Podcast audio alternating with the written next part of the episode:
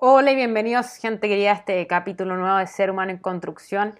Capítulo 100, agrémosle dos ceros ahí a, las manitos. Capítulo 100, eh, muy contenta de haber pasado el primer aniversario y ya llegar a los 100 capítulos. La verdad, las cosas es que cuando partí, eh, partí con un sueño de este canal, partí con ese sueño de comunicar, como siempre digo, de reflexionar. A veces pensaba de este canal algo más humorístico de vez en cuando y resultó ser más reflexivo de lo que pensaba. No sé si el día de mañana va a cambiar, pero soy feliz con el producto que hay hasta ahora porque se ha cumplido este meta de contactar, de conectar en pandemia. Ahora vamos saliendo y me voy conociendo más con la gente que escucha este canal.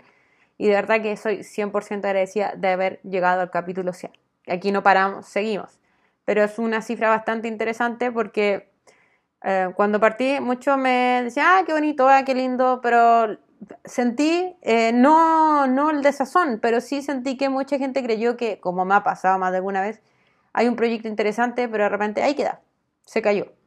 Y a pesar que contra viento marea, porque a veces por ánimo, por trabajo, por tiempo, cuesta no llegar y hacer video, uno dice son 15 minutos, pero hay que tener por internet, hay que tener ideas, hay que eh, saber cómo decirlas, eh, porque comunicar implica eso, saber cómo decir las situaciones, porque el no tener la experiencia de todo lo que yo hablo, por ejemplo, no tengo una perspectiva masculina, no tengo una perspectiva quizás de otra, de otra profesión que no sea la pedagogía, tengo que hablar con cuidado, tengo que saber que mi experiencia no es la única.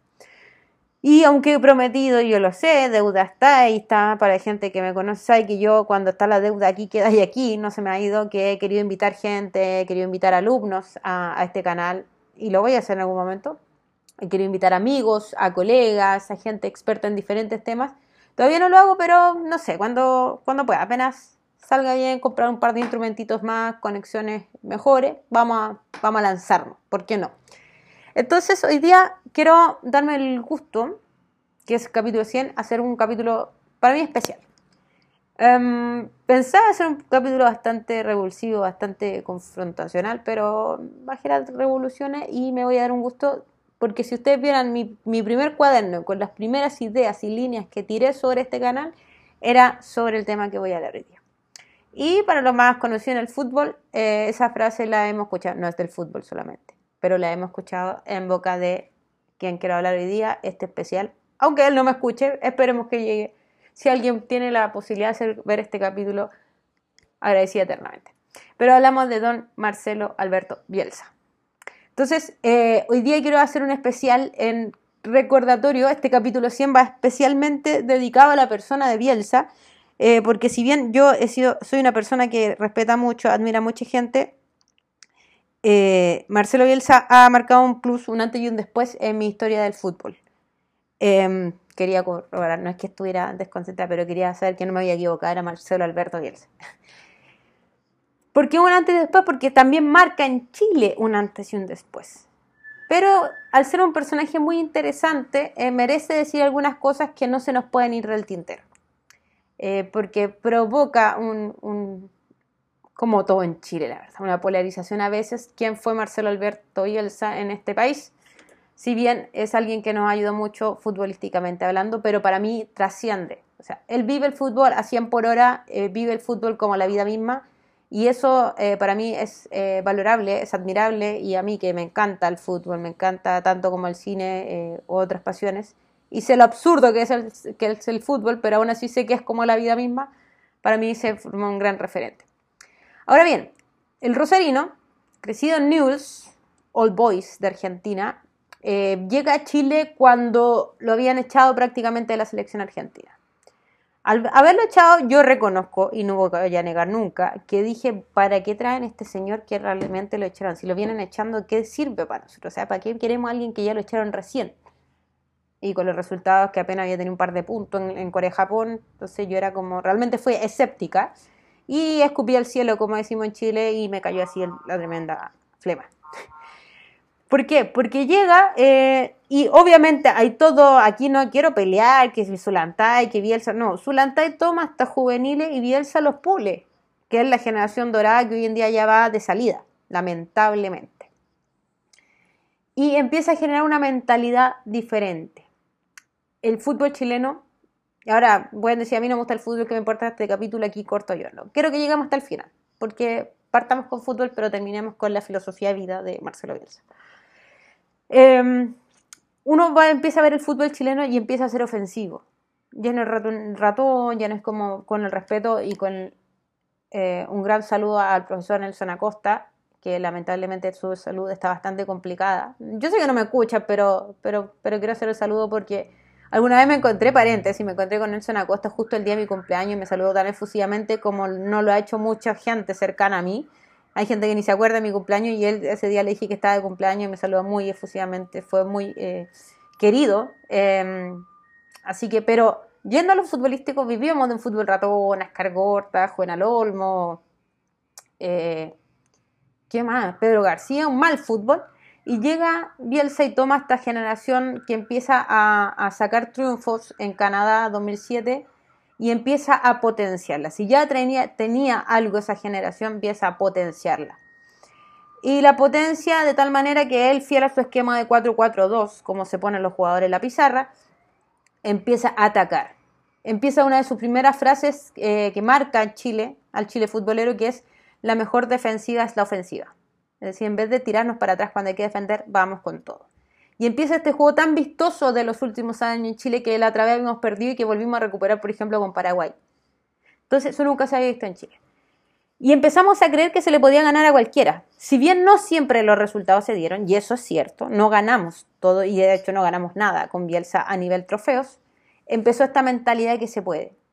Y así fue como eh, le ganamos a Argentina 1-0 aquí en Chile con gol de Orellana. Em, fue como le ganamos a, a Colombia, ese partido 4-2. Eh, fue como él trajo a Bonini y esa gran frase del nos movemos ahora si no nos vamos, que le dice a Chupete Suazo. Es decir, se genera una mentalidad diferente y que empieza a trascender, que empieza a convencernos que no somos unos pobrecitos chilenos, sino somos gente que puede, gente que si se, la, se, compromete, le da. El problema es que como todo el mundo nos transformamos, empezó a, meterse el área política, lamentablemente. Entonces empezó esta idea de que Chile tenía algo con Bielsa, que Bielsa odiaba a Piñera, y llega ese día donde Bielsa no le da la mano a Piñera y el conflicto, que es un roto ordinario, con socialista, con comunista, que por qué hace eso.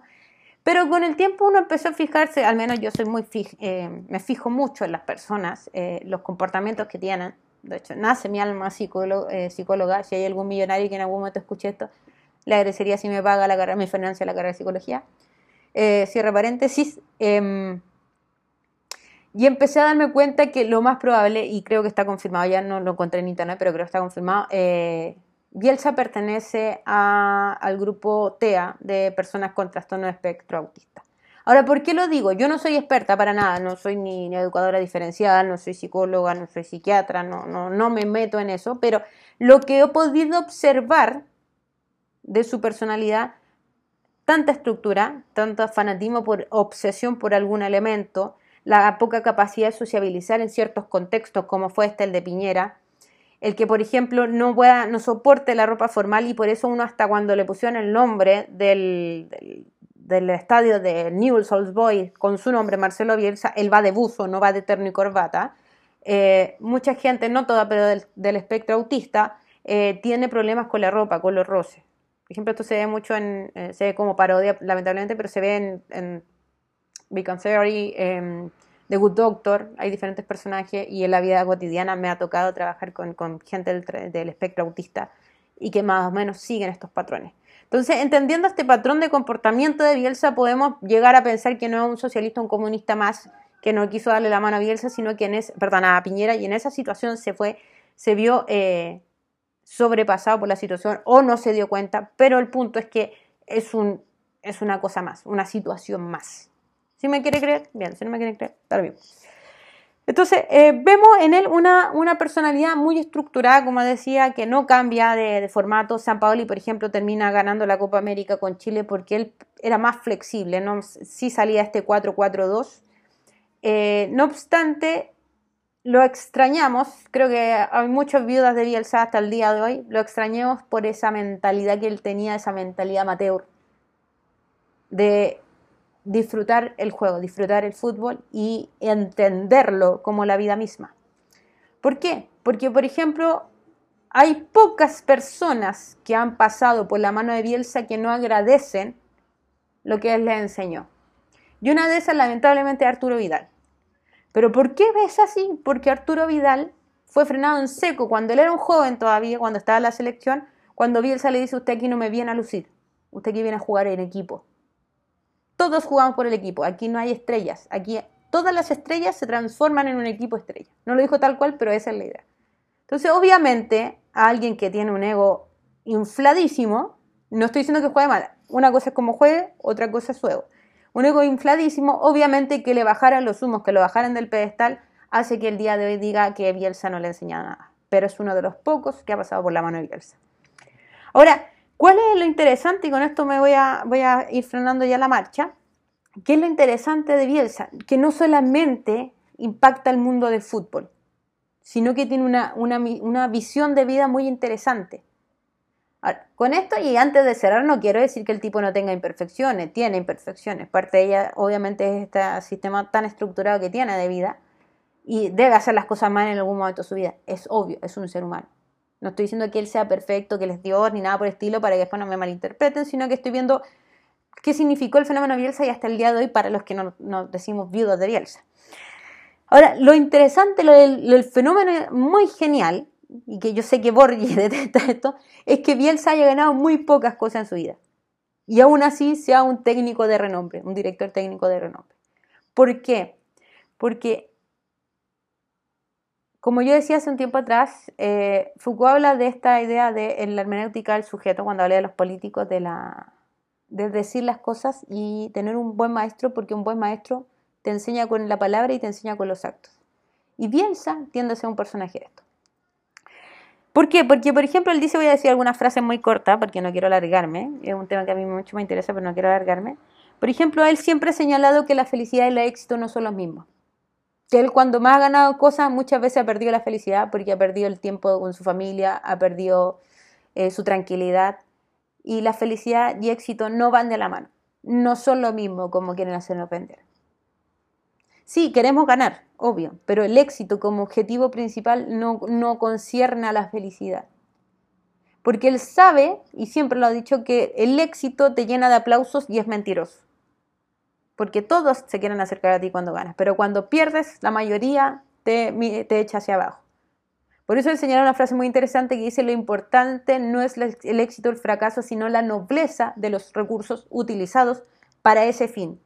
Que eso me tiene que hacer feliz. La nobleza de las cosas que yo usé para llegar a ese objetivo. Y esto va muy de la mano con un video muy interesante que a mí me encanta cada vez que estoy media desmotivada, lo veo, cuando dice, al Olympique de Marsella traigan veneno. Dice, si ustedes siguen trabajando como lo hicieron durante todo este tiempo, en las nueve fechas que le quedan, ya me lo sé de memoria, así que sé que son nueve fechas, en las nueve fechas que quedan van a tener su recompensa. Si traigan, dice, acepten la injusticia, él sabe que en el fútbol hay injusticia, que hay mano negra, dice, pero si ustedes siguen dándole, dándole como corresponde, van a obtener lo que merecen. Entonces va de la mano, dice, traigan venenos, pero mientras estén usando los, mejores, los nobles recursos, van a llegar a donde quieran llegar, que sea la felicidad, que no es lo mismo que el éxito. Y, otras cosas, otras cosillas, se me van acabando el tiempo ahí porque no quiero alargarme 20 minutos. Em, otras cosas interesantes son, por ejemplo, que él, una vez a su equipo, creo que en Inglaterra fue, mandó todo el equipo de fútbol, a los que juegan, a los jugadores, a limpiar el estadio y alrededor del estadio. Lo mandó a todos a limpiar para que se dieran cuenta del sacrificio que hacen los trabajadores que tienen un sueldo muy escaso para pagar una entrada y ver jugar a ese equipo. Dice, si ustedes son conscientes del esfuerzo que hace la hinchada por venir a verlos, van a poner más esfuerzo, van a poner más ganas en jugar ese partido que tienen que jugar. Es decir, los concientizó de la realidad. Otro tema genial fue el tema del fair play. Uno puede decir, no, hay que jugar de frente a la vida, la nobleza de los recursos utilizados, pero, pero qué nobleza si cuando estoy diciendo una cosa hago otra. Antes de volver a llegar a la Premier League, la Championship, el Championship, que es la segunda división de Inglaterra, hay un partido en que eh, el equipo de Bielsa Leeds hace un gol cuando el otro equipo estaba en desventaja. Es decir, no se cumple el fair play, como se llama en el fútbol. Bielsa se enoja profundamente porque le dice que esa no es la manera de ganar un partido. Y los obliga a convertirse en un autogol para equiparar las cosas, porque ese no es el fair play. Gracias a ese partido que él empata, él no puede subir a primera división. Pero con todas las de la ley cumple lo que hasta el momento había dicho. Entonces, si nos damos cuenta, mandas concientizar a la gente, nos habla de, el tipo nos habla de, ser justo y usa la nobleza de estos recursos porque prefiere no ascender que ocupar, eh, que ganar un punto que no le corresponde. Entonces el tipo es consecuente con lo que está diciendo. Entonces por ahí no me acuerdo qué, filósofo leía, y leído tanto filósofo leía, que dice, creo que Eric Fromm fue, de hecho, dice, una cosa es que admiremos a los héroes, a quienes hacen cosas diferentes, y otra cosa es diferente ser héroe cumplir con lo que tú estás diciendo. Y para mí, Marcelo Bielsa cumple esa noción. Yo le creo cuando él le dice que la felicidad no es lo mismo que el éxito. Le creo cuando dice que hay que usar, para llegar a la felicidad se necesita nobleza de recursos, más que ganar o perder. Es decir, yo lo respeto mucho, sé que el día de mañana pueda transformarse en un ser pésimo, no sé por qué, pero podrían dar vuelta las cosas, pero las ideas que él plantea y que lleva a la vida diaria, yo la respeto muchísimo. Y por eso eh, me declaro bielcista y vida de Bielsa. Quizás si él volviera nos seguiríamos sin ganar cosas.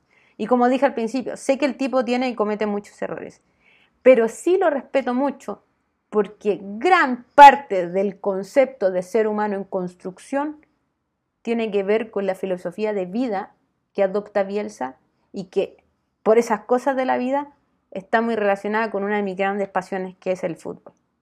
Y para no alargarme más de lo que corresponde, ya me pasé los 15 minutos que me gusta hablar, hasta aquí dejamos este capítulo número 100 con un especial que tenía guardado hace tiempo, y me faltó tiempo se dieron cuenta, al gran Marcelo Alberto Bielsa, quien nos dio bastante alegría en el fútbol y también nos ha dado gran escuela de vida a través de su manera de vivir.